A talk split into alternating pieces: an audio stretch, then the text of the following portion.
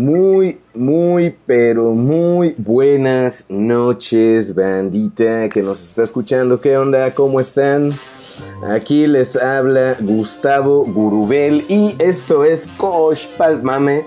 Y muy bien, el día de hoy nos cayó una lluvia sabrosísima. Ya hacía falta estos dos últimos días, hubo un calor de la tristeza, como dirían por allá. Y la neta es que estuvo chido que haya, que haya refrescado así. Este, y bueno, pues hoy es viernesín, vamos a relajarnos un poco. Igual y allá, si tienen una, una bocina o algo allá, conéctenla y vamos a platicar un poco sobre los tiroteos, los tiroteos masivos y todo lo que, lo que hay alrededor de ello, ¿no? Los mass shootings y por qué ocurre, ¿no? Y obviamente para eso me van a estar acompañando mi queridísimo compañero Mario Acevedo. ¿Estás por allá, Mario? Aquí estamos, como en cada transmisión. ¿Qué onda? ¿Cómo estamos? ¿Qué tal? ¿Qué anda? ¿Qué ¿Cómo anda Patch? Ya te lo dije bien, ¿no? Estás en Patch. Bajo el agua, ¿eh? estuvo buena la, lluvia y todo, estuvo sabrosa la, inundación. No manches.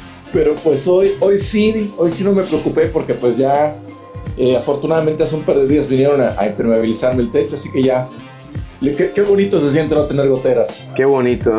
Chale, ahí vas a tirar ya la recomendación, ¿no? Pues aviéntala, ¿no? ¿Quién te, ¿Quién te impermeabilizó el techo?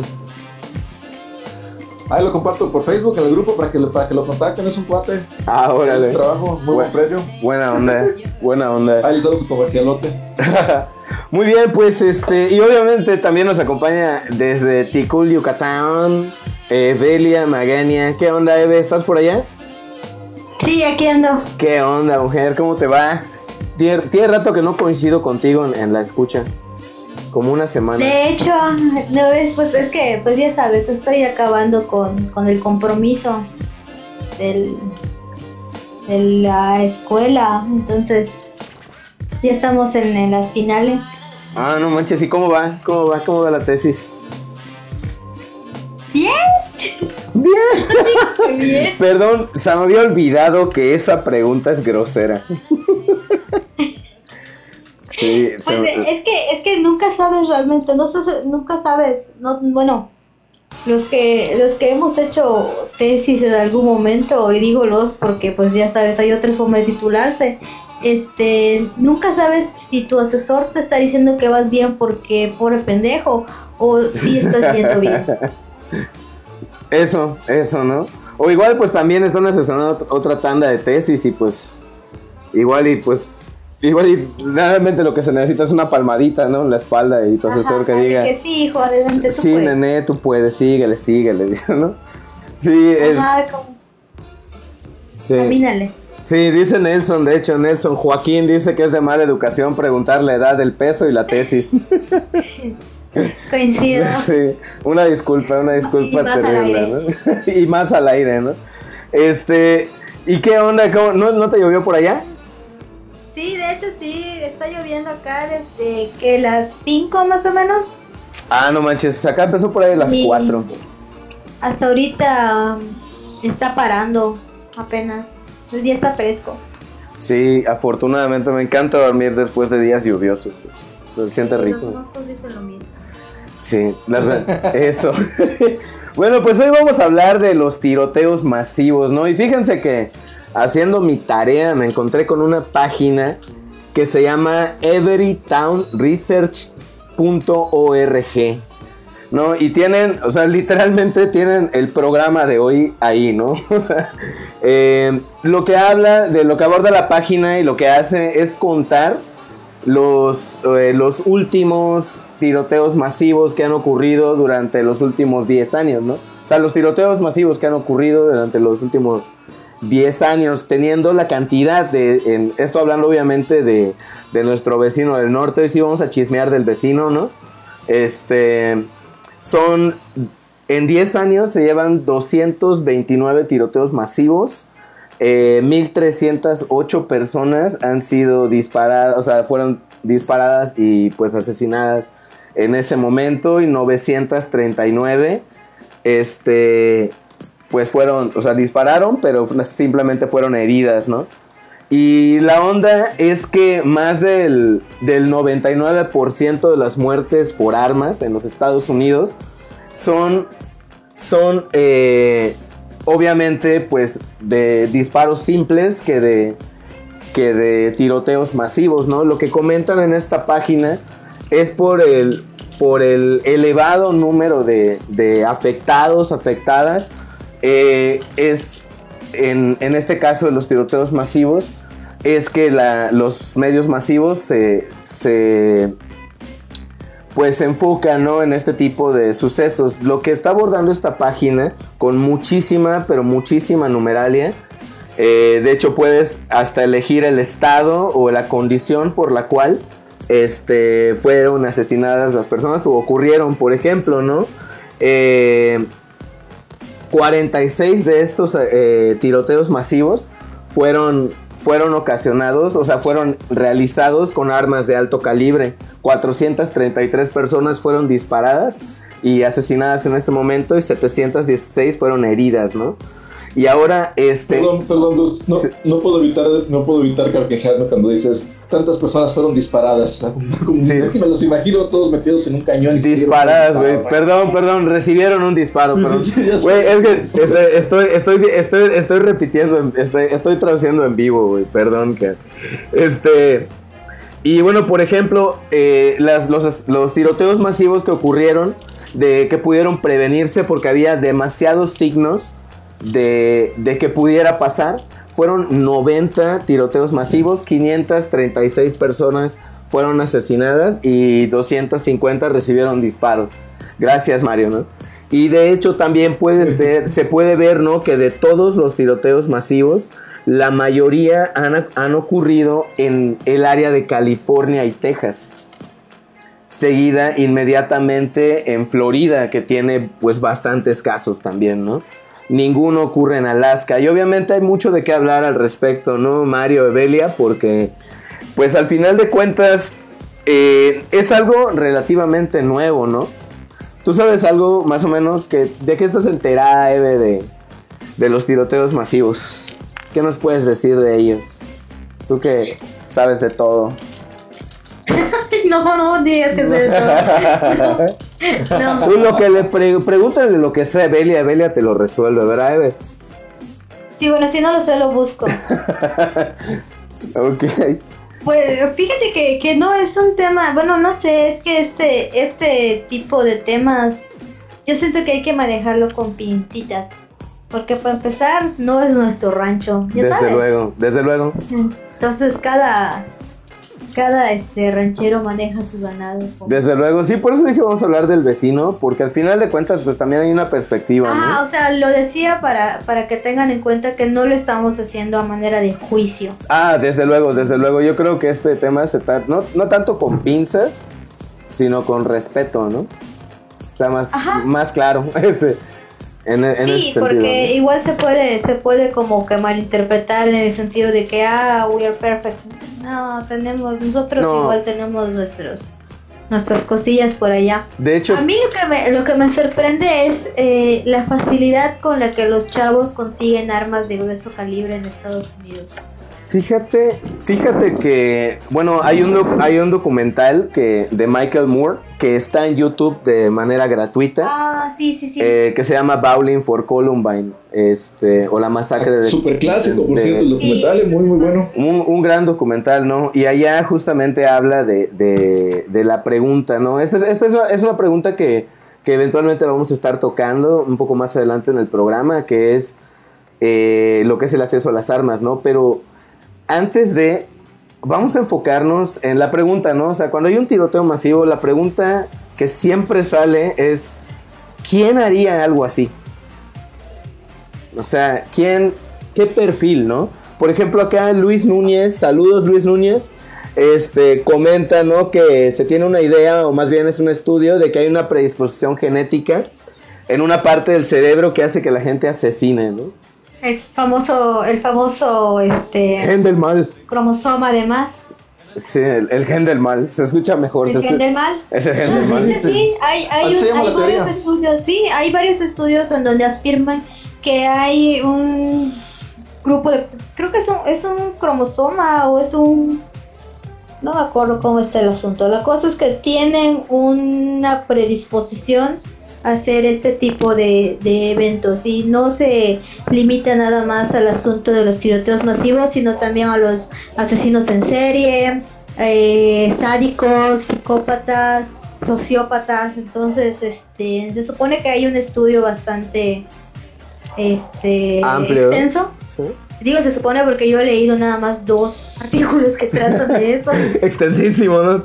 Extensísimo, pero si tú ves, por ejemplo, hay un capítulo de Mentes Criminales donde precisamente ha- hablan de este esta predisposición a Ah, Eh, pero yo lo que lo que he notado, el patrón más notorio que he visto eh, entre los tiroteos masivos, sobre todo los, los de escuelas, son estos niños, estos jóvenes rechazados, aislados, que, que estuvieron guardando emociones que no pudieron expresar de manera correcta, sobre todo ira, y que la única manera que ellos ven de solucionar, eh, de acabar con sus problemas es literal acabar con quienes les causan o esos sea, li- problemas. literalmente, o sea, físicamente, tangiblemente, ¿no? Eh, Es muy interesante eso que comentas porque igual pues va un poquito de la mano con el tema del cual estábamos hablando hace un par, hace un, hace un par de programas cuando hablábamos de los problemas que de la masculinidad tóxica y todo lo que enfrentamos, ¿no? Porque digo, no quiero no quiero sonar sexista ese aspecto, pero a ver, gusto que hiciste la investigación, estadísticamente cuántos tiroteos masivos han sido perpetrados por mujeres? Eh, de hecho, ni siquiera está clasificado así. Todos Imagínate. son hombres, güey. O sea, Inclu- yo Creo que solo hay una. Inclusive, inclusive la página te permite descargarte un Excel con la- el conteo de, de todos los tiroteos masivos que han habido en Estados Unidos. Así de cañón está la Fíjate. investigación. Sí, sí, de hecho, de hecho eh, con el último tiroteo que hubo, que estuvo sonando mucho, sí, igual me, me metí a ver esa página porque sí estuvo muy bueno el debate en un montón de lugares, pues uno tiene que, que documentarse, ¿no? Pero sí, está impresionante. Sí, de hecho, mira, fíjate que acá Cindy Castillas no me escucha. Saludos, Cindy. Saludos, saludos. Eh, dice que la mayoría parece ser víctimas de bullying, pero aparte debe de tener que ver la sociedad que envuelve a la gente, además de que probablemente tengan algún tipo de trastorno, ¿no? Y preguntan, nos preguntan si hablamos de psicopatía o sociopatía, ¿no? Uh, Ah, claro, esos son dos cosas muy diferentes. Y, pu- ah, sí, y puede ser un caso o el otro. Así que... Ah. Creo que se han encontrado casos en donde se ha derivado uno del otro. Un- es, es, creo que, ¿cómo era? El, el psicópata nace, ¿no? Y el sociópata se hace.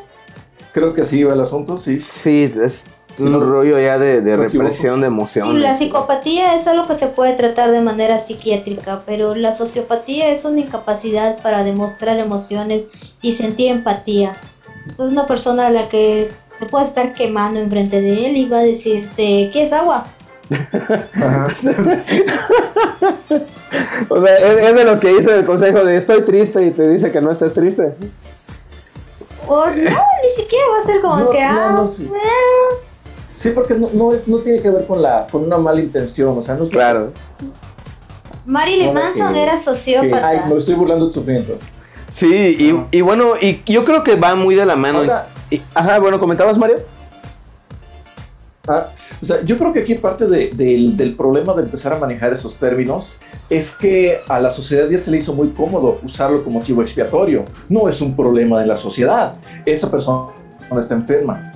Por lo tanto, como está enferma, no es culpa de la sociedad. Él es una excepción. O sea, espérate, pero ya es que ya tienes demasiadas excepciones. Eso ya es un patrón, ¿no? Eh, ajá, ya no sé. Justo. La, la excepción es la mayoría, ¿no? Para O sea, allá iba. muy cómodo lavarse las Para manos. allá iba justamente. Esta, en Estados Unidos han crecido en un entorno de justificación de la guerra y en una generaciones que han nacido justificando el uso de armas y como, como solución.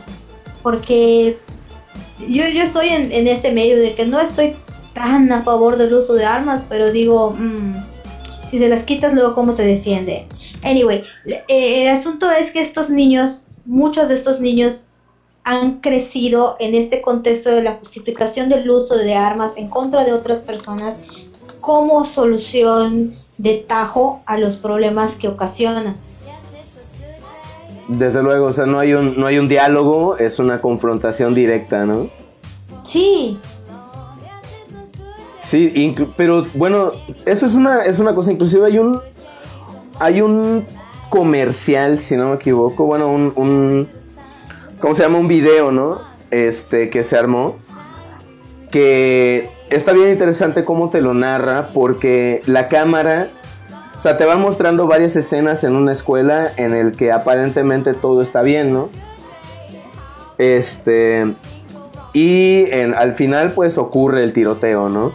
Eh, después te vuelven a pasar las mismas escenas, pero cambian el enfoque del, encuadre y se vean en el segundo plano a un chico cargando consigo una revista de armas, ¿no? O eh, siempre había datos, había signos de que la persona estaba planeando algo, ¿no? Y que nada, nadie los, lo pudo ver en ese momento, ¿no? Y, e, y eso es algo bien interesante que, que comenta en, en, esta página de everytownsresearch.org, es que, este, es que la enorme mayoría, la enorme y aplastante mayoría de los, de los, este, de los tiroteos masivos son 100% prevenibles, ¿no? y que ocurren otros que son están más escondidos y es otra cosa bien importante, ¿no? Estamos utilizando un término para analizarlo, pero no lo hemos delimitado, ¿no? O sea, a partir de sonar horrible, ¿no? Pero a partir de cuántas personas se considera un tiroteo masivo de 5 en adelante en un corto periodo de tiempo, ¿no? Hace poco leí sobre eso, no sé si es que tan correcto sea. De 5 en adelante. ¿Tú, Eve, tienes algún, alguna idea o tú misma? Hay un, aparte de la cantidad de gente, es que un tirador en masa solo va y dispara. La diferencia de un asesino en serie, que la mayoría de los asesinos en serie tienen un perfil eh, victimario específico. para no revolvernos. Porque de Puede, un asesino en serie en un mismo día puede matar a cinco gentes y eso no lo convierte en, un tirador en masa. Ah, no, no. Pero es, es, es cantidad y también es una ventana de tiempo. O sea, si en menos de cantidad, tiempo personas. Y también aleatoriedad. Mm. Porque pues entonces, si así fuera, el, el tiroteo que, hizo el cuate que solamente mató mexicanos en un centro comercial, entonces no puede contar como tiroteo masivo porque se fue sobre un perfil en particular. Claro. Entonces, eh, ahí es. Bueno, él no mató solamente este mexicanos, iba con esa idea. Bueno, eso sí. o sea, fíjate. Eh, creo que hubieron dos niños americanos. Fíjense que, fíjense que, por ejemplo, bueno, la, la misma página Everytown Research comenta que, bueno, bueno, ellos definen, ellos mismos, Everytown se llaman, eh, definen eh, tiroteo masivo como un incidente en el, que cuatro o más personas eh, han recibido disparos y han sido asesinada, asesinadas, excluyendo a, quien dispara, ¿no? Pero a la fecha no existe un consenso sobre la definición. Entonces cada estado cada estado de, tiene su versión. Tiene su versión y a partir de cuántas personas empieza a considerar un tiroteo masivo, porque puede ser, por ejemplo, 3, puede ser 100, puede ser 20, ¿no? Tienen que definir cuánto es una, una masa, ¿no? Este, el número, y aún así eh, eh comenta, ¿no? Que eh, el número de tiroteos masivos que, que inundan Estados Unidos son demasiado altos, este son aproximadamente 19, 19 tiroteos masivos por año. En, la cuenta más conservadora. Oye, este, fíjate que acá acabo de encontrar, así es, estoy buscando, este, que el acta de asistencia investigadora para crímenes violentos modificada en el 2002 en Estados Unidos, que se aprueba como ley en el 2013, define tiroteo masivo como aquel que resultan al menos tres víctimas, excluyendo al perpetrador. Sí, sigues ahí. Con armas de fuego en un solo evento o en una o más ubicaciones próximas entre sí. o sea que si el individuo cruza la línea estatal, ya no es un tiroteo masivo. Mira nomás. Ya son dos. Ya son dos, ¿no? o sea, y, y ay. dijimos que íbamos a tratar esto con respeto. Bueno, o sea, exactamente, exactamente, sí, ya estaba muy serio el tema. Gracias, pues ya no son, ya no son tiroteos, ya son dos. Y es que también está cabrón, ¿no? Porque eh, al final de cuentas, sí, me acuerdo que yo la primera vez que vi, o sea, que, que me enteré de un de lo que en lo que consistía y todo todas las condiciones sociales que alrededor de un tiroteo masivo fue en una clase de periodismo, Mario. De hecho, creo que la tomé contigo, con Fitzmaurice, ¿no? Allá, eh, allá estábamos viendo, ¿no? justamente por las preguntas que hace Michael Moore, es un excelente entrevistador este güey, ¿no? Y este, y allá, ¿no? Uno se da cuenta que, chale, o sea, sí son personas que... Ahí dices, güey, acá la discriminación tiene mucho que ver, ¿no? O sea, y esto es, es lo siguiente, ¿no? Las condiciones sociales en las que se dan estos hechos, ¿no? Ya hablamos del bullying, eh, pero también no hemos hablado de estos consumos de violencia que se, que, que se tienen y tenemos, ¿no? O sea, como tú bien dijiste, Beria. Ah, bueno, ¿comentabas, Ebe? Sí, ya está Coyoc aquí. Ah, ¿qué? ¿Lo ves? ¿Qué onda, Coyoc? ¿Qué onda, homies? ¿Cómo están? ¿Qué onda, don Coyoc? como no me habían presentado, no voy a hablar. Oye, claro, hay que... Estoy entrando a la, casa y que esperar que, que me presenten. ¿Qué onda, Coyocazo? ¿Qué onda? Nos acompaña también el Coyoc. No había visto esta onda.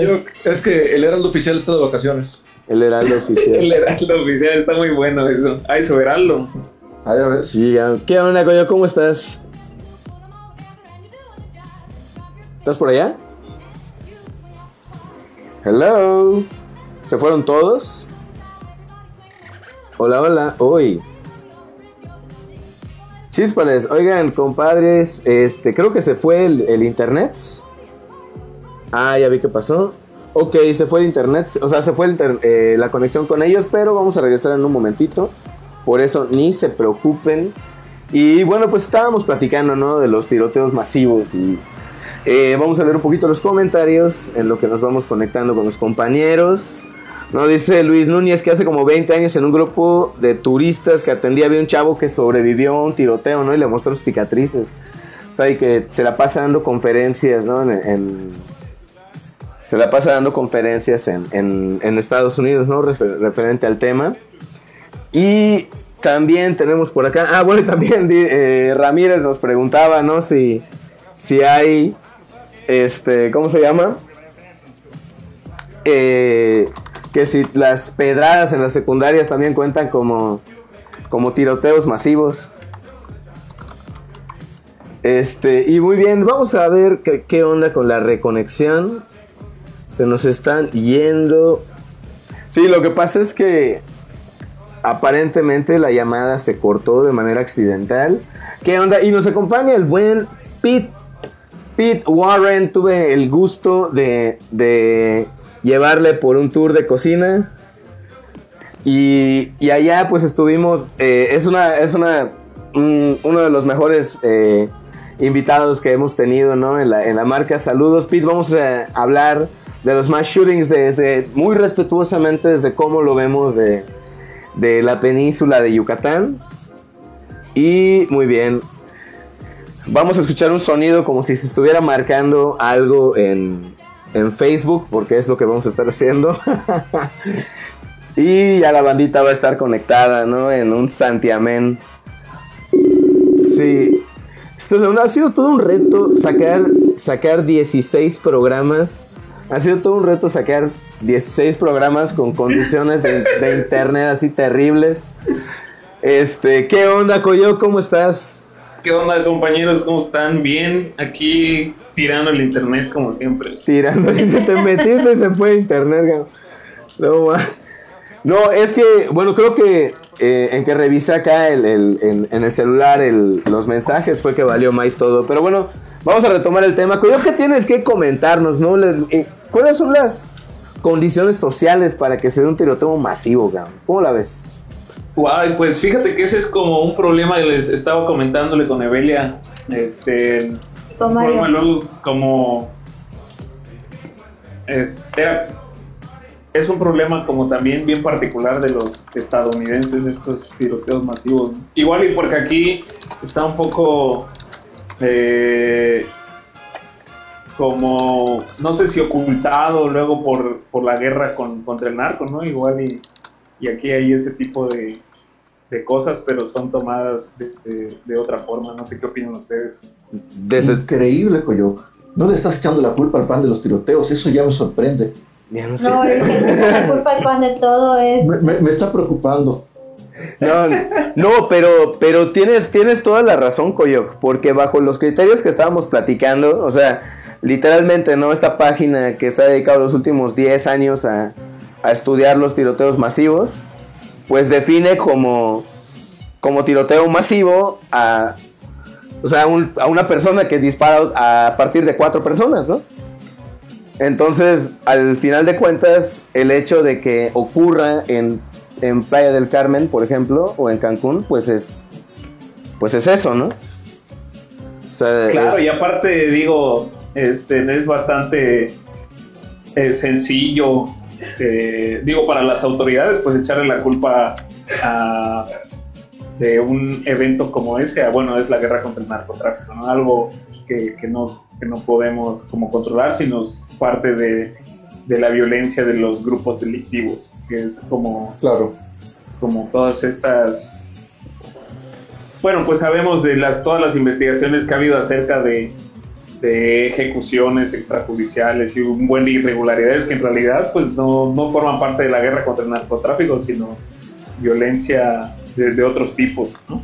Desde luego, desde luego. Pero al final, al final pues entra de, totalmente con ese criterio, ¿no? Y hablando de, de este rollo, por ejemplo, siempre se le echa la... Ya, ya hablaron, eh, rescatando un poco del, del día del tema del control social, al final de cuentas terminamos siempre dándole esa responsabilidad a, o sea, a, quien gobierne, ¿no? Y yo creo que ahí hay un, pedote porque se, nota, se nota, o sea, no, no, no necesariamente a quien gobierne, pero a cualquier persona o a cualquier ente que no sea uno mismo, ¿no? Lo digo porque siempre que, que ocurre un, un tiroteo masivo, siempre se le va a echar la culpa a dos cosas. ¿Cuáles son, Mario? La, el entretenimiento en general, la, televisión, los videojuegos, siempre están en la culpa de todo. Y, y la cultura del metal. Alguien está, está haciendo un ruido romántico en, la, en el teléfono. En, en, el teléfono, no sé. Ah, ese, ese Belia, ese Belia, ya, ya, la vi. Sí, estabas. Como hago gárgaras. Siquiera tenía mi, el micrófono cerca. Ah, no manches. No, se escuchamos algo. ¿Ustedes qué piensan de eso? O sea, se tienen que. No sé, que tenga el micrófono lejos o cerca. Aparte, yo creo que aparte de eso. ¿De qué? Este, en el GJIC, el otro día, ay, ya, en una de esas páginas que apuntan en Facebook del, del decía. Este. ¿Cómo? Ajá. ¿Del qué? Sí. De Zizek. Slavo Zizek, un filósofo. Ah, ah, ah. Zizek. Bueno, Zizek. Zizek también lo, lo pronuncian en, en, Sí, no escuché otra cosa, escuché Ginger. Ah, ya, sí, yo también. Es que así se dice en, en esloveno. Creo. Sí, he escuchado que lo digan así. Ya ven que tiene como un signo su Z. Sí, sí, sí.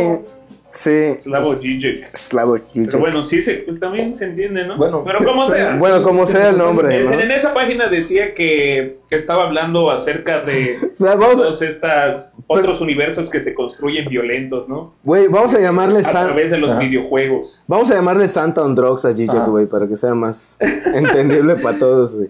Bueno, Santa Claus estaba diciendo que, que si se cortaban, que por qué a veces lo que recuerdo un poco que decía era que por qué se cuestionaba eso, e, ese tipo de videojuegos, cuando al final de cuentas era como la sublimación y si se lo quitabas al individuo, pues lo, lo podía hacer en la realidad. Algo así parecido. era era un poco el argumento de Gigi, no sé qué opinan ustedes. No, no, solo eso, eso que mencionas es una, es una postura, no, no creo que la palabra sea teoría, creo que más bien es postura, que ha abundado en general desde hace mucho tiempo, ¿no? O sea, Eh, en su momento se habló de que el Marqués de Sade hablaba, escribía sobre crímenes violentos para no cometerlos en la vida real, ¿no? Entonces, como que lo podrías ver por el lado de la catarsis, pero valdría la pena averiguar hasta qué punto es catarsis y hasta qué punto es normalización. O sea, en qué momento se vuelve un saco todas estas ideas negativas en un ambiente de ficción donde no pueden hacerle daño a nadie y en qué momento se convierte en un me estoy acostumbrando a que esto es lo correcto o lo normal. Eso. ahí está, yo creo que la parte difícil y escabrosa del asunto.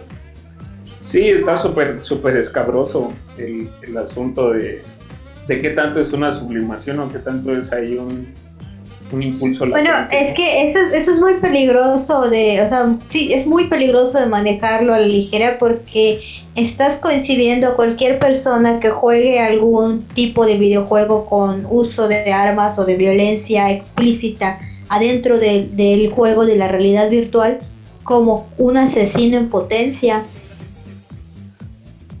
Sí, si mal no recuerdo, igual yo estoy recordando mal, pero sí hablabas como por ejemplo. Tiempo. A ver, perdóneme. Está emocionante el tema. un fajazo en tu boca, ¿no? Vas a sacar la chancla de Belia. Ok, ok, ok, ok. A ver, comentabas, Coyoc, ibas, eh, ibas con, ibas, como, ibas con el tema, Coyoc. ¿Qué ibas a comentar?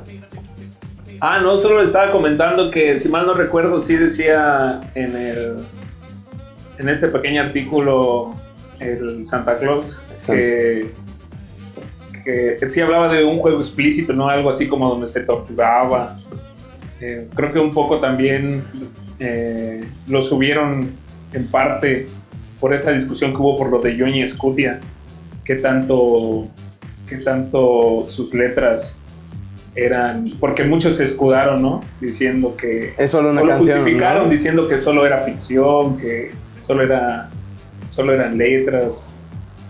Pero es que es eso, es lo que mencionábamos hace un momento, cómo la, la, la ficción se vuelve en el chivo expiatorio de la sociedad igual. O sea, no, no es culpa de nosotros, es culpa de Doom, es culpa de Call of Duty, es culpa de esos, de esos juegos que vuelven violentos a los niños.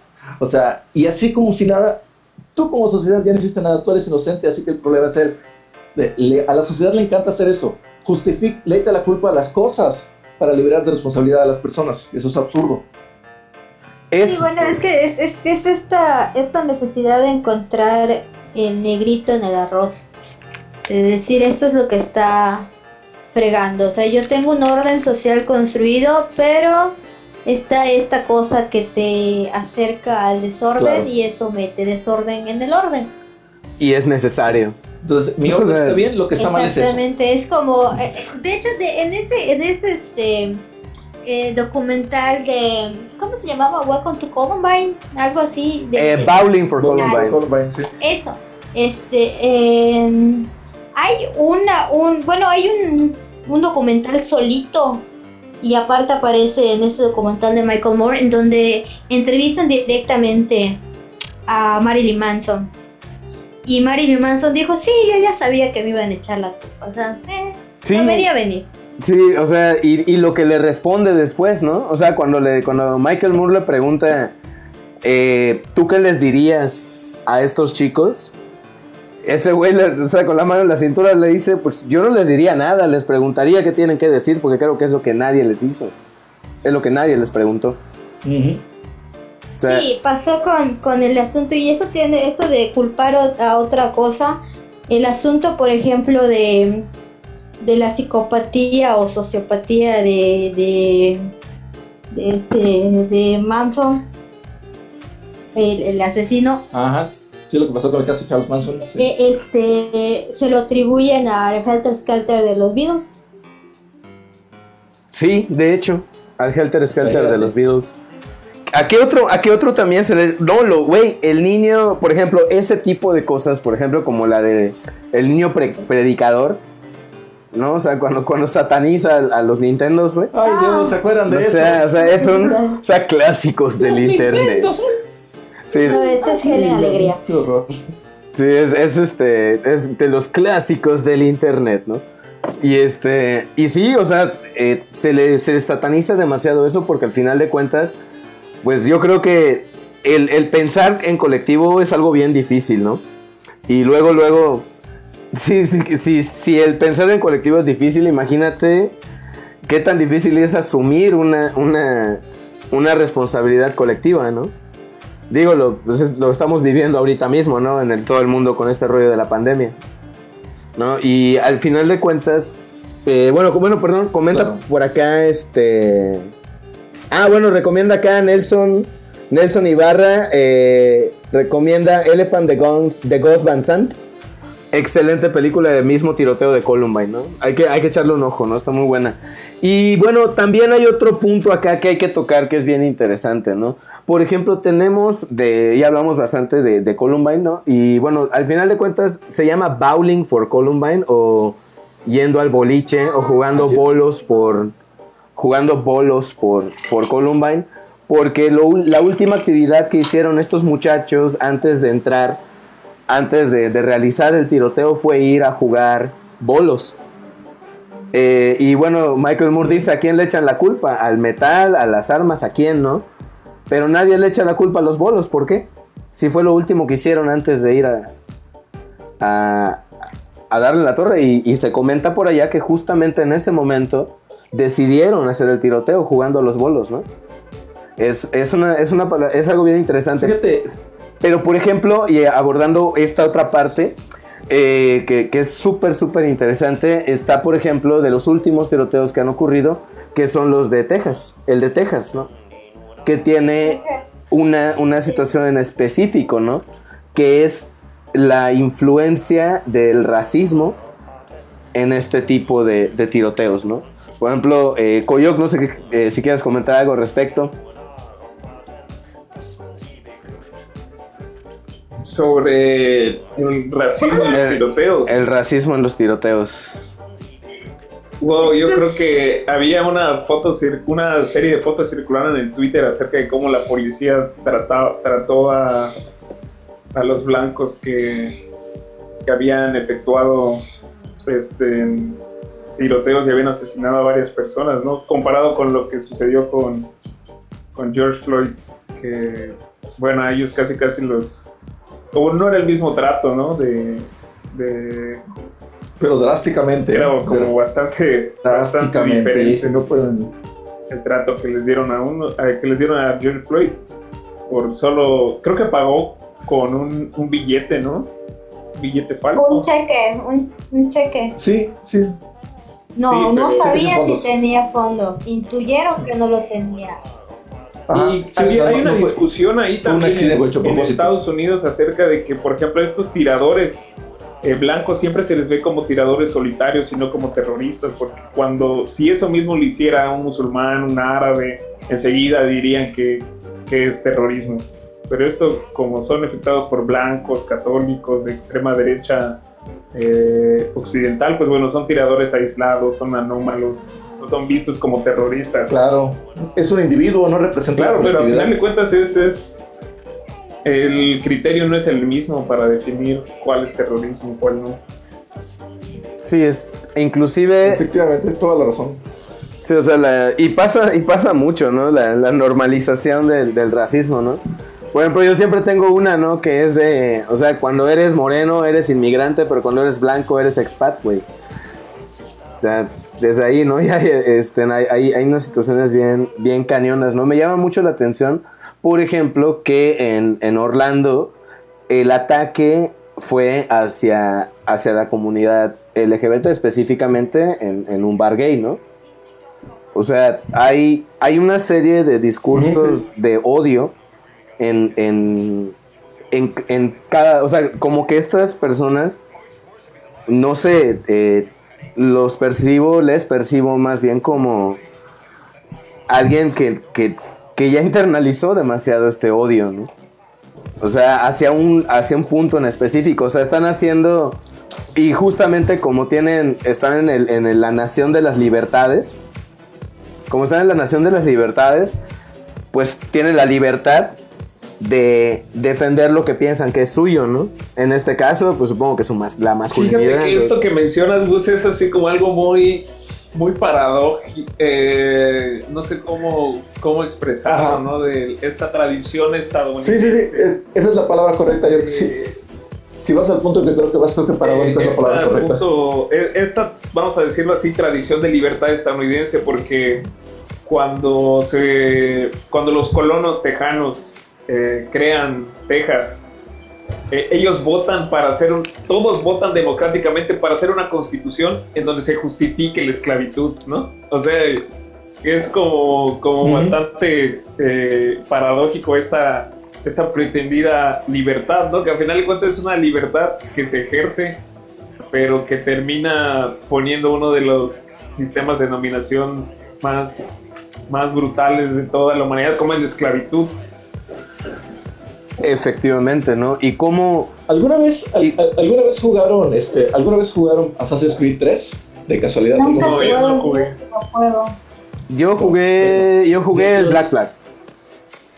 El Black Flag. Bueno, dentro de la historia del 3 viene un mensaje tan fuerte de crítica hacia la ideología norteamericana de la lucha de derechos, porque te, te critica la lucha de independencia de Estados Unidos y cómo eran, pues literal, ¿no? Como todos sabemos, blancos pidiendo derechos para blancos. O sea, en una época en la que supuestamente hasta la gente de nativos americanos se sumaron a la lucha independentista, ellos se metieron a una guerra que no los tenía contemplados a ellos como figuras de derecho.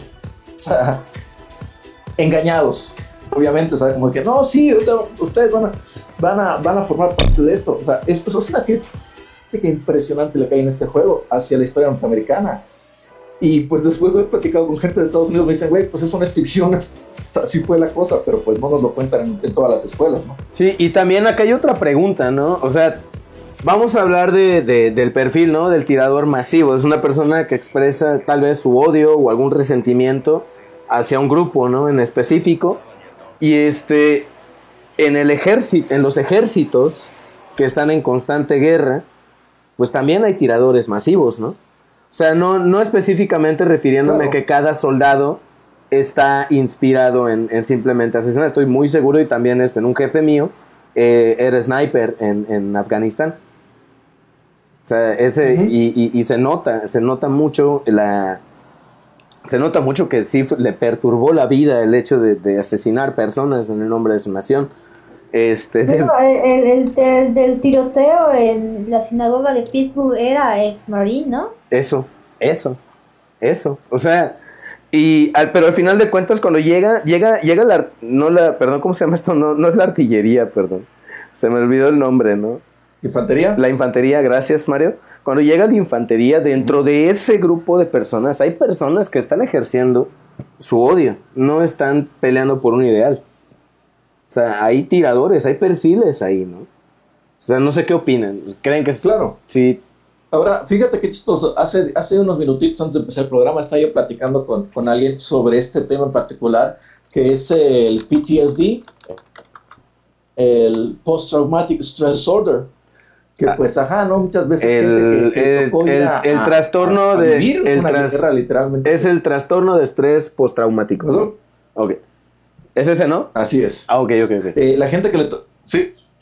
La, gente que literalmente fue y le tocó una, una carga negativa de lo que es la experiencia de la guerra, ahora sí que literalmente ir a un país a, a matar a una persona que ni siquiera conoces y no te ha hecho nada directamente, y pues vamos a ir a matar gente por kilos, toda la carga emocional que se traen de vuelta y cómo eso en la mayoría de los casos les ha destruido la vida, pero impresionante, o sea, o se terminan suicidando o terminan matando a su familia o, terminan en, tiroteos masivos. Realmente muy pocos de los pocos que vuelven tienen finales, digamos, felices, entre comillas, y ni siquiera felices, porque pues pasan el resto de su vida yendo a terapia y con medicamentos. Sí, es, es una de las de los eventos, lim, eh, de, bueno, de las situaciones límite que los humanos se enfrentan, ¿no? la situación de, de la guerra y las violencias que se, que se ejercen. Creo que al menos muchos, muchos que participan en, esta violencia organizada, justificada por, por ideales nacionales o de seguridad nacional, pues yo creo que sí se terminan haciendo estas preguntas, ¿no? De, no sé si vieron esta de francotirador. No, sí. O sea, hay como muchas, siempre, siempre los estadounidenses tienen así como puntos de quiebre cuando matan gente, gente civiles, ¿no? Así niños, o, es como lo que me recuerda también es muchas de las películas de la guerra de Vietnam, donde era eso lo que les como que les hacía cuestionarse todas estas situaciones, ¿no? Muy bien. Oigan, vamos a leer un poquito de comentarios. Este. Porque hay bastantes, ¿no? Saludos a Yarima y a Luis Núñez, colegas de allá de turismo que están comentando con todo. Dice Yarima que, bueno, nos eh, eh, dice que es un interesante tema. Desde luego que sí, muchas gracias.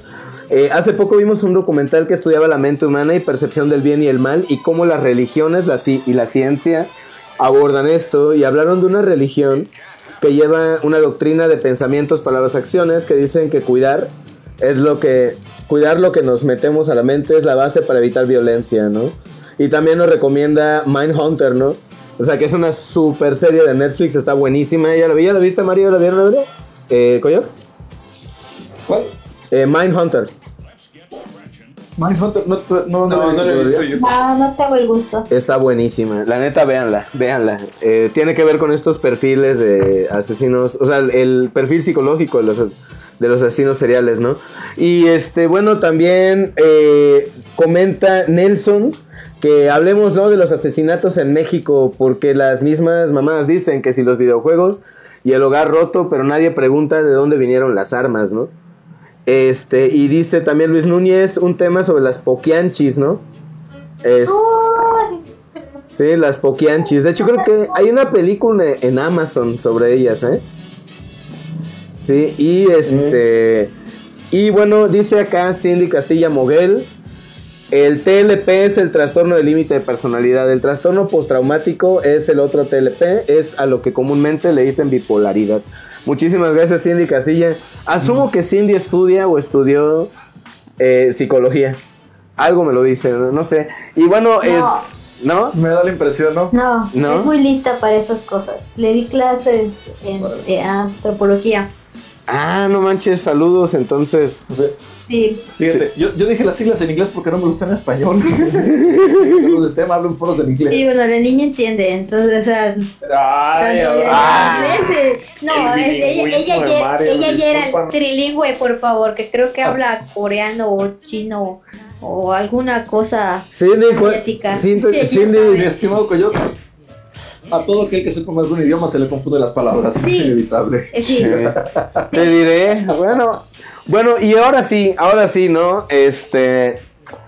Pues acá Aaron pregunta, ¿no?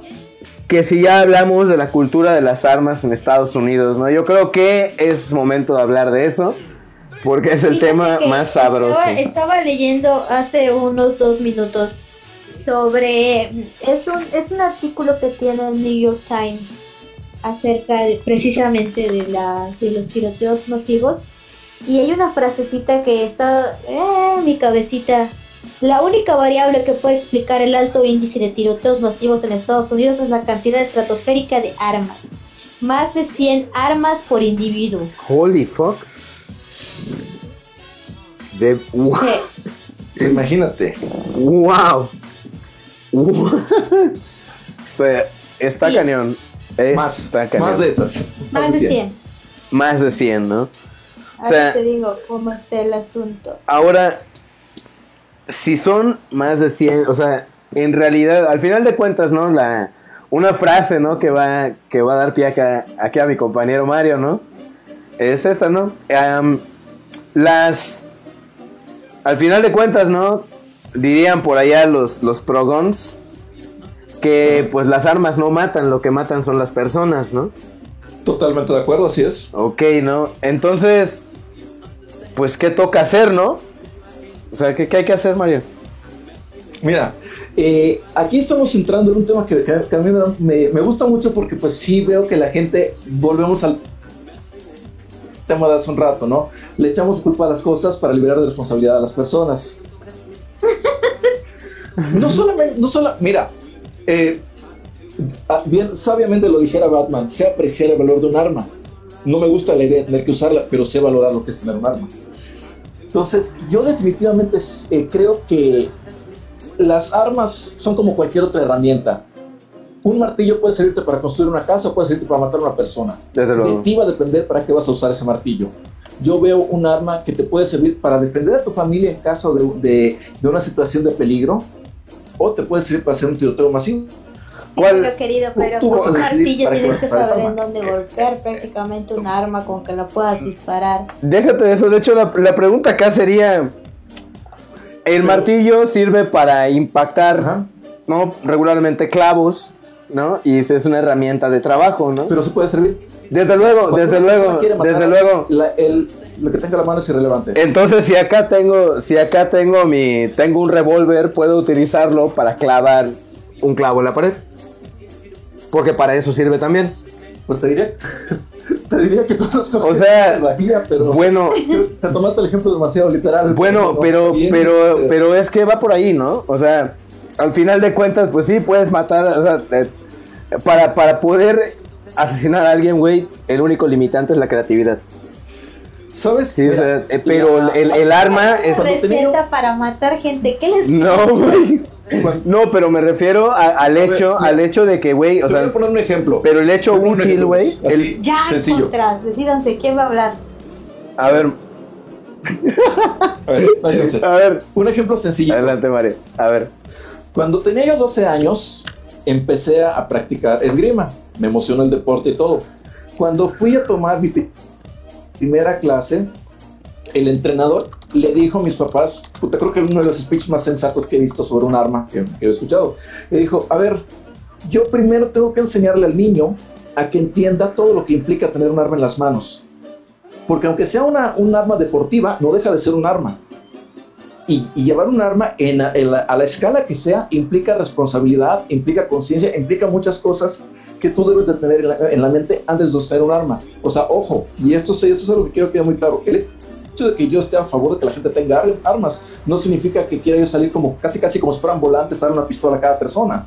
O sea, espera, hay un procedimiento, hay un sistema de educación que tiene que haber detrás, hay un sistema de preparación, o sea, no tampoco es darle arma a cualquier persona, a eso me refiero.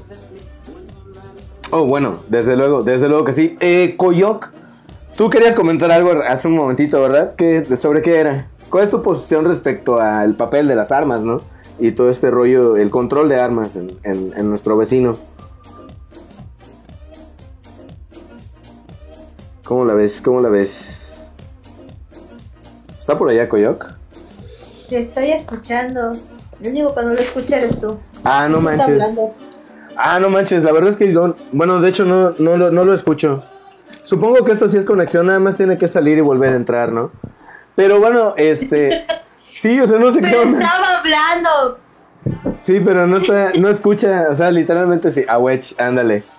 ándale. Me causa ansiedad. Y ahora sí es un rollo, no sé por qué ocurre. A ver, Coyoc, ¿estás por ahí? Sí? Ahora sí. Ya se fue. Ahora sí, ahora sí. Ya.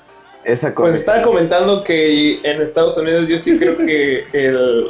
O bueno, habría que ver qué tanto está relacionado con, cómo surge Estados Unidos en, medio de una guerra y también en constante expansión que hacía los hacía estar siempre armados, o sea, primero contra obviamente contra la corona británica para expulsar a los a los británicos, pero también en constante expansión territorial que necesitaba estar siempre empujando la frontera con los nativos americanos, eh, con otras potencias, con, los canadienses, con, luego con los mexicanos.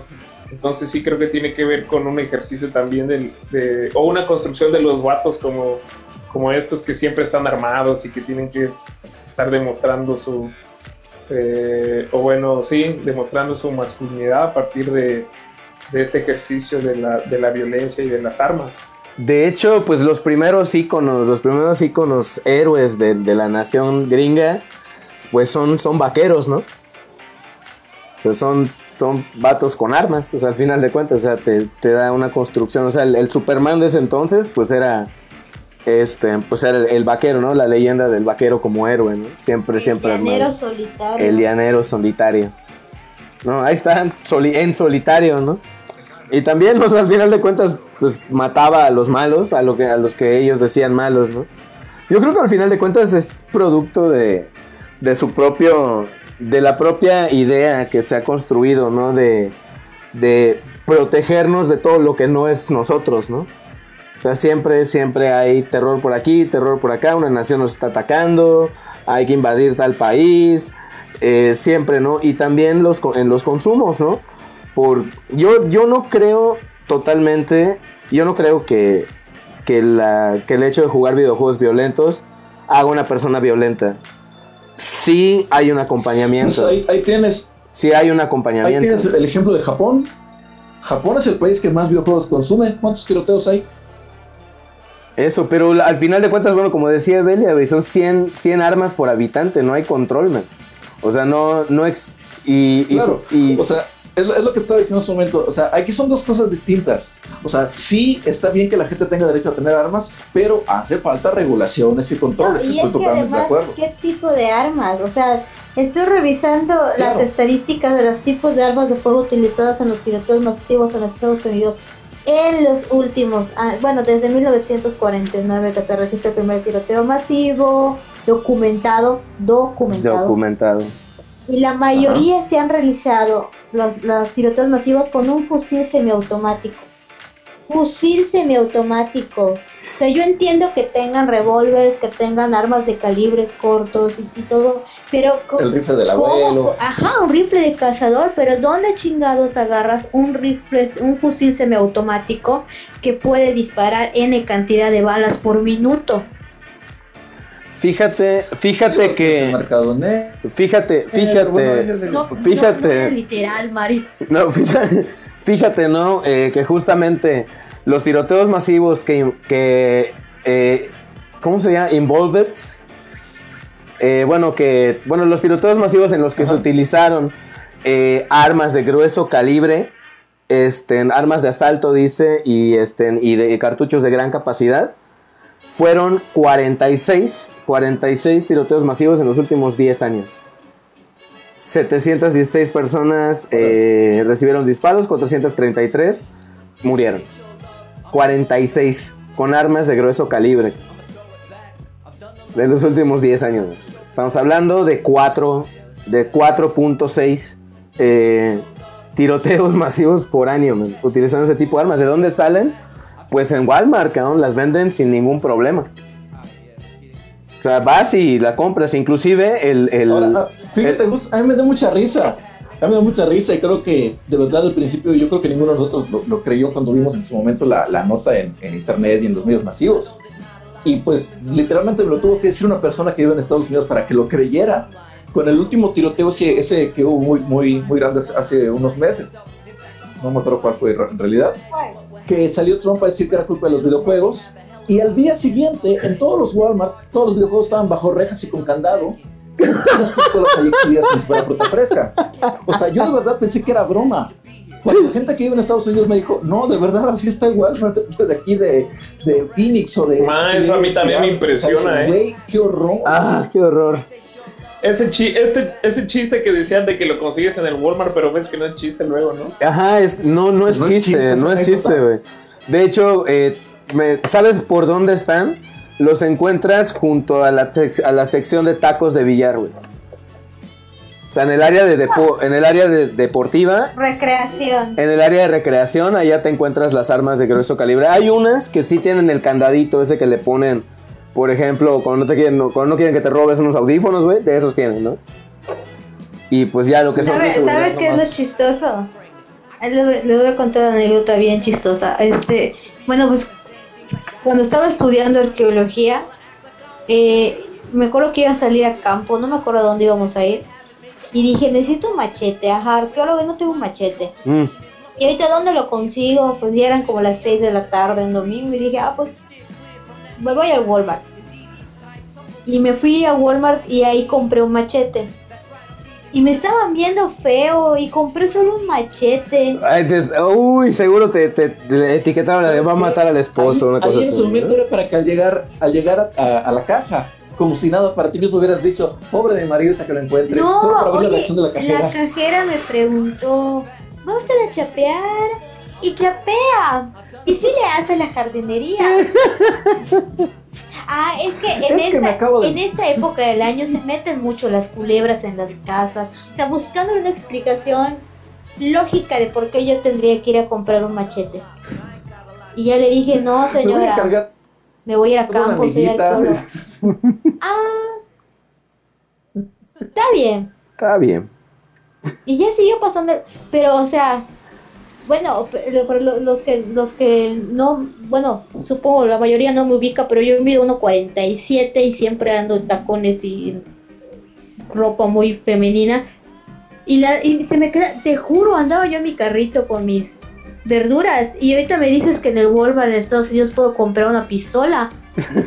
sí, sí, o sea, literalmente, literalmente están, eh, es muy fácil, también están en el Target, de verdad es, eh, por ejemplo, mi, mi, jefe este que te comento, en su, en, en la cajuela de su coche tenía dos AK-47 y debajo de su asiento, eh, de su asiento tenía un, una 45. Este, y bueno, y se supone que hasta por responsabilidad, eh, si te detiene eh, un policía y tú tienes armas en el coche, al menos en el estado de Florida tienes que presentar las manos primero, o sea, las dos manos para que el policía sepa que tienes armas. Sí, este, sí, está, está, el acceso a las armas está cabrón y lo, y lo terrible no es solo eso, ¿no? Tal vez, tal vez, ¿no? O sea, un, no entiendo en qué contexto yo pudiera necesitar un, rifle. La verdad no, no, no, no, alcanzo a concebir en qué momento necesitaría yo un rifle.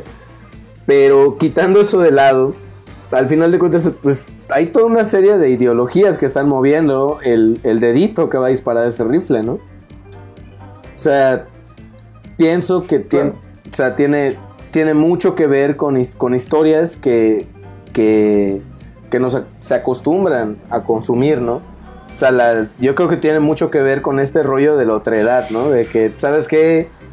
Esta persona no es como yo, cree diferente a mí, se ve diferente a mí, huele diferente a mí, es diferente, pues no merece estar en esta tierra, ¿no? Es un comportamiento hasta fascista, yo diría, ¿no? Algunas veces.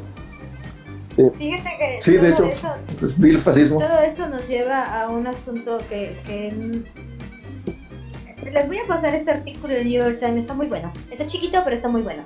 Este, todo lo que, lo que, lo que hemos dicho en el programa, el acceso a las armas, la necesidad de culpar a lo que es extraño, como los videojuegos o, o a Marilyn Manson. Este, y el, además le metes a este caldo este el asunto de que Estados Unidos está en guerra desde que se fundó más el fascismo, más el racismo, más N cantidad de cosas. Hay unas... México también, pero no, pero la gente no lo dice. Sí, bueno, pero aquí es como que... Además, aquí en Yucatán, sí, aquí Yucatán, donde lo he escuchado, se agarran a cinturonazos al lado de la vía del tren, pero qué más. Este hay un, asunto que Estados Unidos no ha volteado a ver, o sea, si ha dedicado a, culpar a que sí, que no, que el arma se dispara sola o que te entra el diablo en la noche y te dice sí, mátalos a todos, pero nunca se ha ocupado de su salud mental.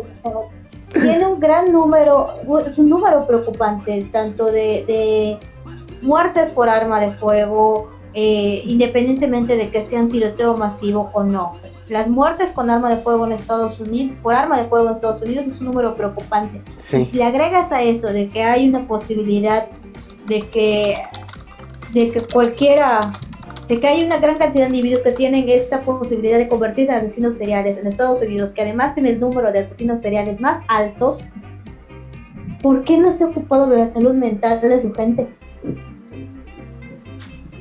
Bueno, yo creo que definitivamente es algo, es algo preocupante. O sea, bueno, continúa, continúa, pro. Yo creo que tiene mucho que ver con este tipo de consumos. Al final de cuentas, su sistema, su sistema económico es diferente.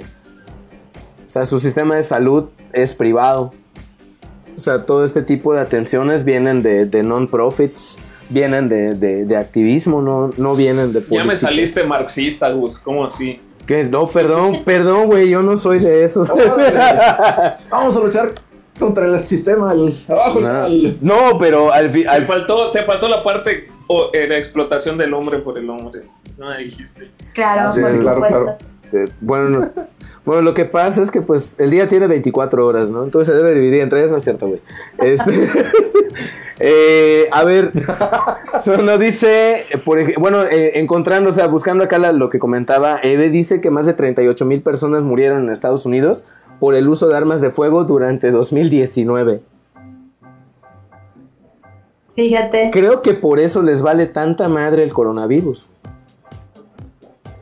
O sea, literalmente son 3.000, 38.730 personas fallecieron por disparos, de las cuales 14.970 fueron víctimas de homicidios, asesinatos, disparos intencionados y por uso defensivo. Frente y subió, ¿no? Subió como 200 muertos. 14.789 muertos. Casi un 40% de sus asesinados.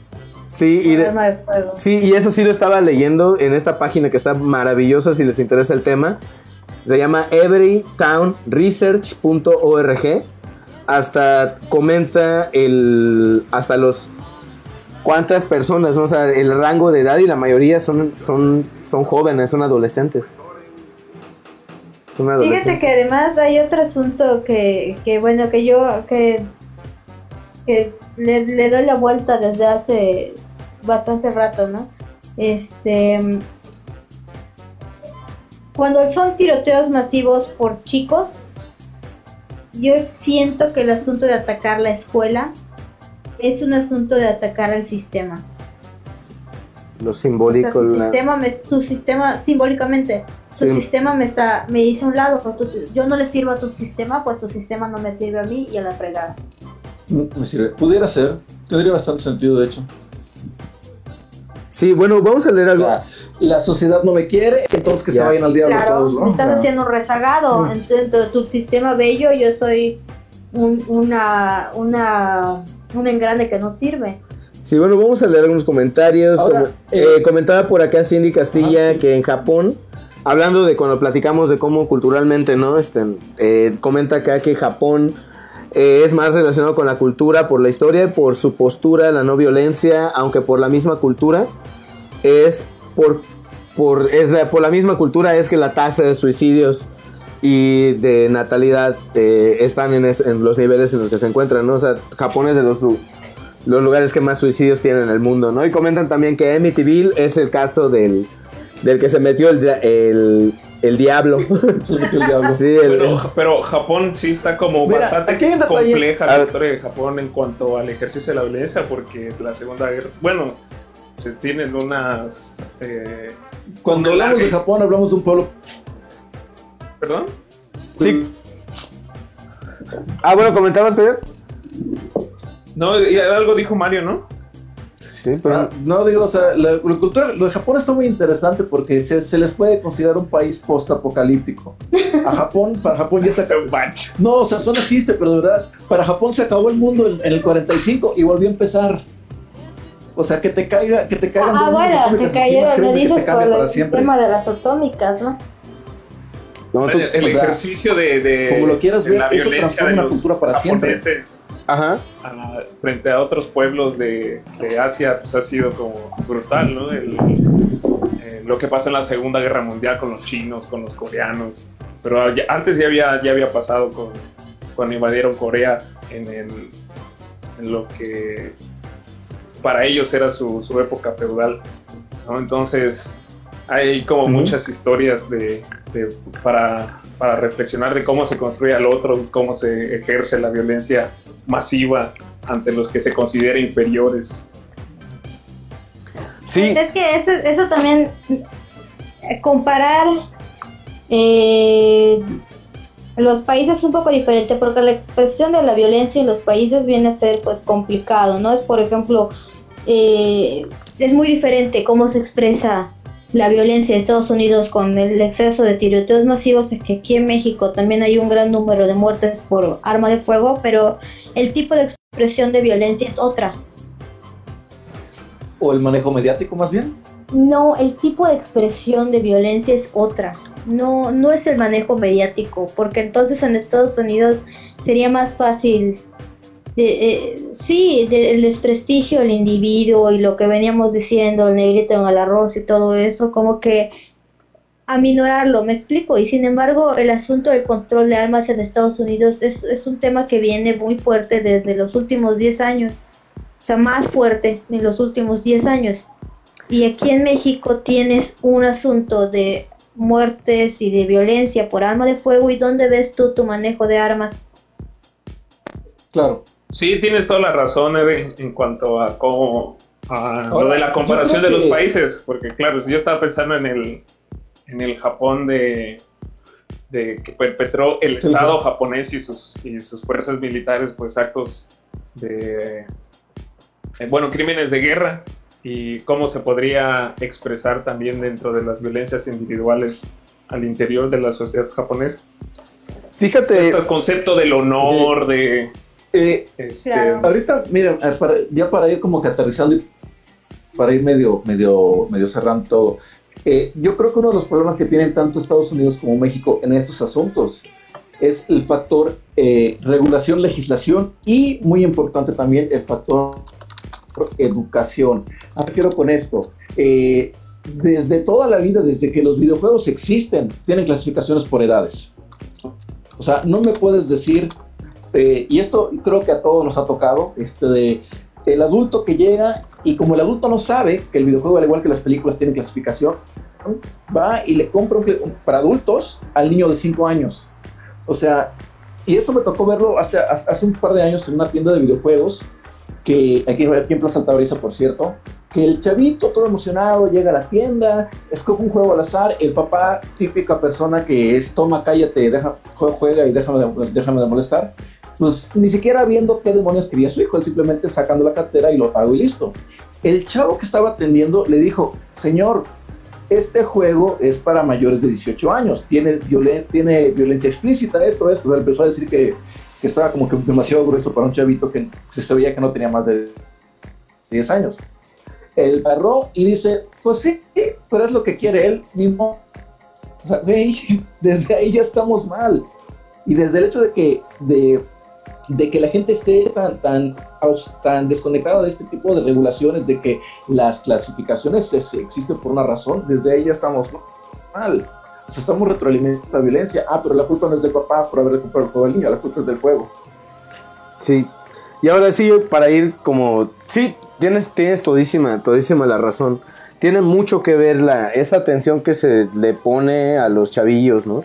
Cuando, y en lo que consumen, en lo que juegan, en lo que, en todo eso. Pero al final de cuentas las personas, eh, pienso que al final de cuentas nos volvemos individuos, empezamos a, a ser individuos y entrando la adolescencia, ¿no? Cuando el control parental es algo que o se, o se, o sea, termina en ese momento porque es tiempo y el tiempo pues ya no perdona, ¿no?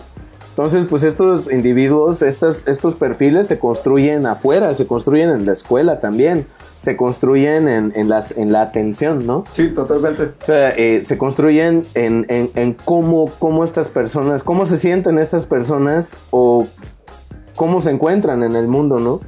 Luego, luego, de hecho, dice Yarima, Yarima comenta que si le das el arma a una persona que está enferma emocional y mentalmente, es obvio que en cualquier momento la va a usar. Y si además ahí hay una cultura de las armas, se magnifica el riesgo. Es la combinación de enfermedades mentales con cultura de armas. Claro. Con cultura de armas, ¿no? Y este, Eve, Eve, para ir cerrando, ¿qué, ¿qué se puede hacer? ¿Qué se puede hacer? ¿Cómo? Encerrar a los gringos. Y bueno, de hecho, espérenme así, le voy a meter rapidísimo porque ya hablamos mucho del vecino, pero no hablamos mucho de casa. Hace uno, el año pasado un chavito, ¿no? Que estuvo, que, que Ah, claro, el de La Salle, ¿no? Sí, ahí en Monterrey, ¿no? Sí, La Salle era el, colegio La Salle, ¿no? Sí, era La Salle. Y creo que era, ¿por qué? ¿Qué razón fue? Por la maestra, ¿no? Pues primero dijeron que era la maestra, es que ahí viene otro asunto de que también en este caso del niño decidieron culpar a la maestra, que por cierto ya estaba muerta y que no se podía defender. Claro. Primero, sí, primero dijeron que era por los videojuegos también, que le encontraron esta cosa de Call of Duty, creo, igual que los de Columbine. Después dijeron que era porque había visto muchos documentales de Columbine. Que porque la maestra iba a jugar a su casa eh, que, su familia, que no cuidaba a su abuelita, que su papá era muy violento, después que no, que la maestra, y después los mismos compañeros dijeron que era un niño aislado, un niño que, que no era muy participativo y que la maestra era un amor, entonces ahí tienes dos, dos contradicciones, ¿no? Este, bueno, no, dos, dos opiniones contrapuestas. ¿Tú cuál sabes que es la, cuál es la verdadera? Creo que el niño se mató. Sí, de hecho sí, se, se, se disparó también. ¿no? Entonces tú realmente no, no lo vas a saber. Este, yo creo que, que esto, esto es algo que se debe trabajar independientemente de que si el gobierno lo dice o no lo dice. Trabajar con la salud mental de los niños es muy importante, de los niños y de los adultos. Y adolescentes. sí, estamos acostumbrados a que no se habla. Sí, es que yo creo que por allá, y bueno, para qué conclusión te, te merece el tema en general, ¿no? O sea, ¿cuál sería? Y tu recomendación, desde luego, de... Pues e, es eso, este, trabajar el asunto de salud mental, de nada te sirve eh, tener un, un, buen sistema de control de armas. Es como dijo Mario, el que tiene la idea de matar lo va a hacer con cualquier cosa. Sí. Pasó con el Antrax. Eso. Sí, o sea, es por eso digo, o sea, el limitante es, o sea, cuando hay la intención, pues en todo, en todos casos, ¿no? En todos casos, tanto en las cosas Sí. que suman como en las que restan, necesitas intención y creatividad. Sí, Sí. hay una línea de salud mental, de hecho no me sé el número, fíjate qué tan mal eso, no, ni siquiera me sé el número, hay una Oh. línea de salud mental, se pueden comunicar a ello, este, la Facultad de Psicología de la UADI ofrece orientación psicológica gratuita, entonces hay, hay lugares, ¿no? O sea, sí, y es una recomendación pensando no nada más en el asunto de las matanzas y como dices, el país de lado, pues no nos compete su meternos en su legislación y en su control, pero acá sí, entonces, este, pues eh, ahora sí que el tiro de alerta para todos es si sienten, porque uno lo siente, siempre hay alguien con quien puede, se puede hablar. Y en dado caso que su círculo cercano lo sientan tan cerrado, repito, la Facultad de Psicología de la UADI ofrece orientación gratuita, está la línea de atención este, psicológica gratuita del gobierno del estado, entonces eh, hablen y hay que, hay que buscar esta manera de exteriorizar estos sentimientos que pueden derivar en algo dañino para uno mismo y para quien está alrededor de nosotros. El número es 800-108-8000. 800-108-8000. Ese es el número de la línea gratuita de orientación. Muchas gracias, Eve. Y Coyoc, ¿qué onda? ¿Qué, ¿Tú cómo ves? ¿Cuál sería la solución a todo este rollo? ¿no? Y y una recomendación ahí para, para la banda, ¿no? Guay, no sé, Gus, no sé, los que tienen becas de mil años no han dado una solución. ¿Cómo nos piensan nosotros una solución? No, pues no sé, allá en, en el ideal, ca- becas de mil años, pues por el- es que güey, ahí el pedo no es la intención, Estás, estás es la, discriminando tu conocimiento. Mira, güey, ahí la intención es mamarle al gobierno, güey. Y la creatividad, güey, es seguir haciendo las preguntas.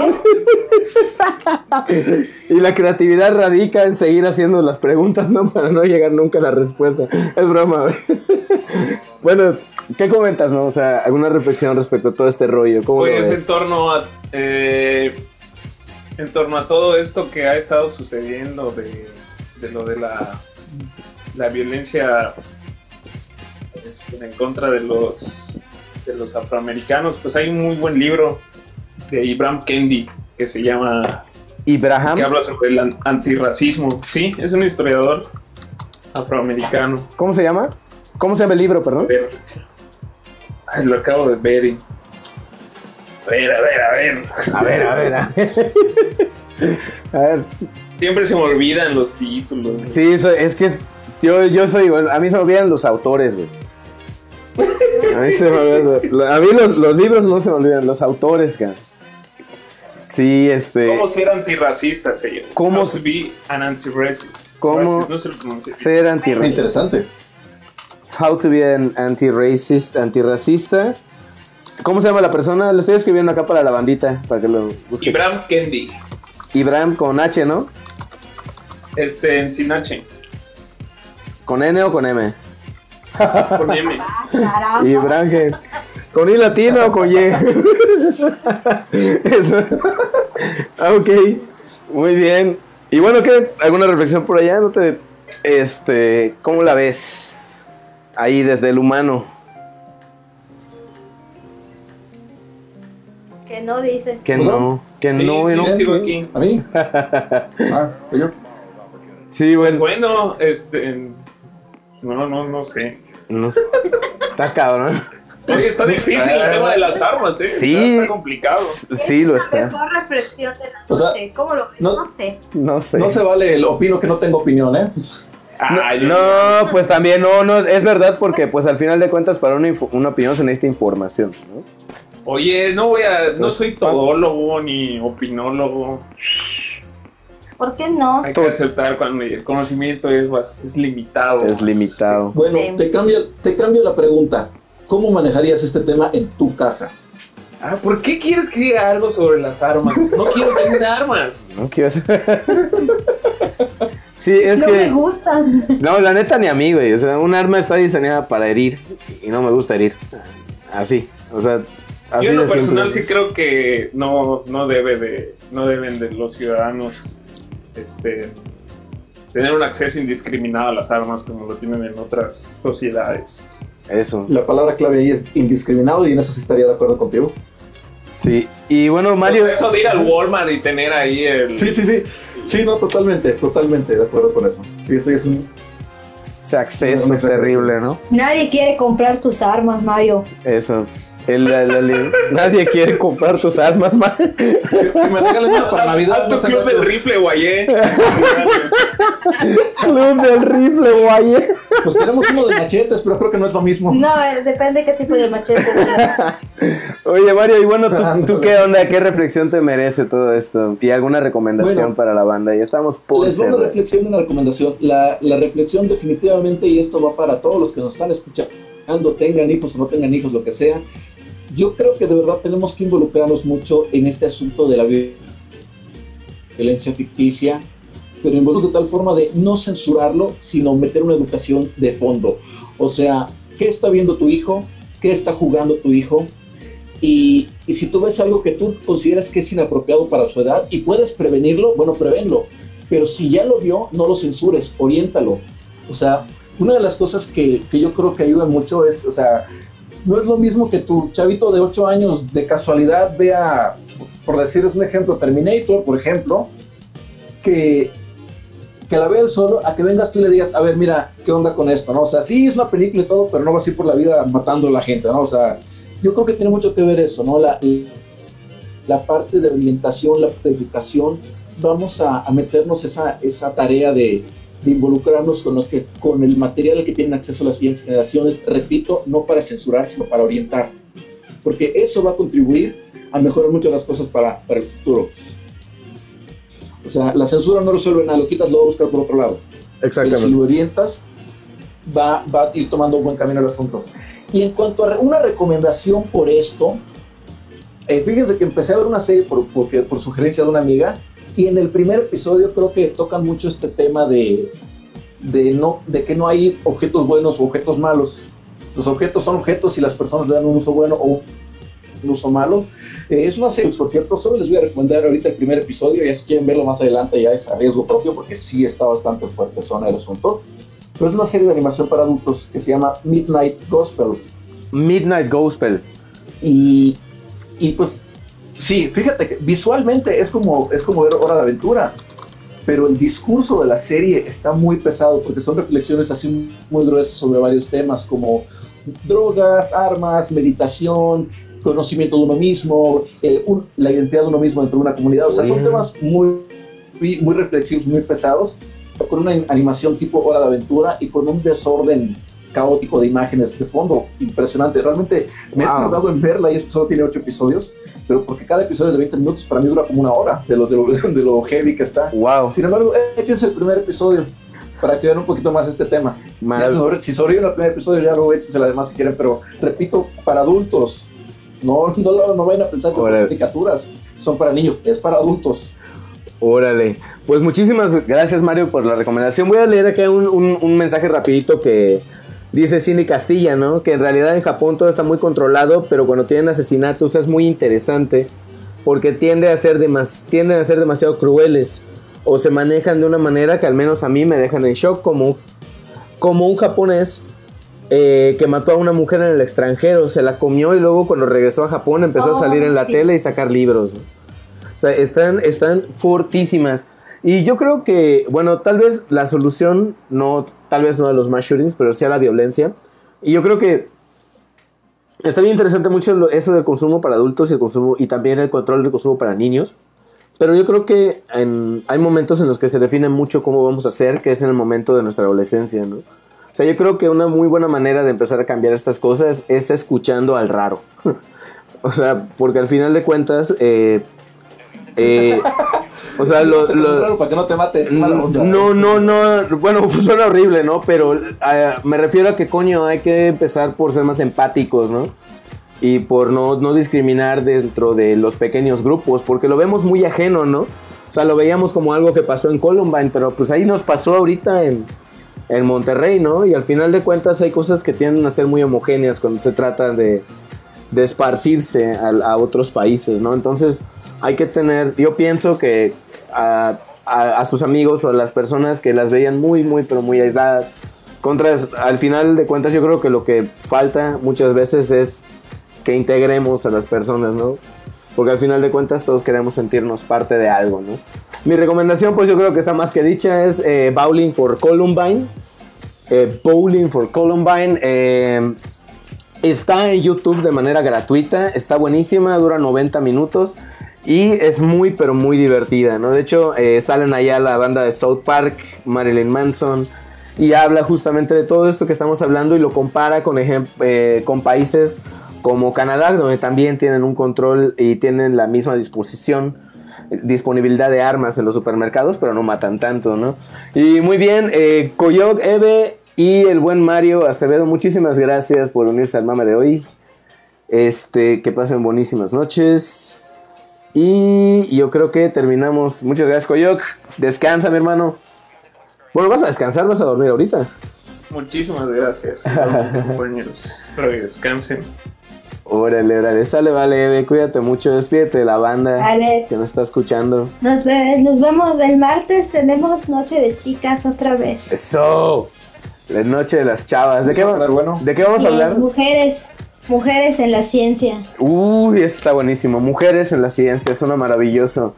Sintonícenos el martes a las 9.30 pm. Va a estar buenísimo. Yo creo que, yo creo que nos vamos a tener que aventar un programa sobre esta onda de los, de los, este, de la brutalidad policíaca, ¿no?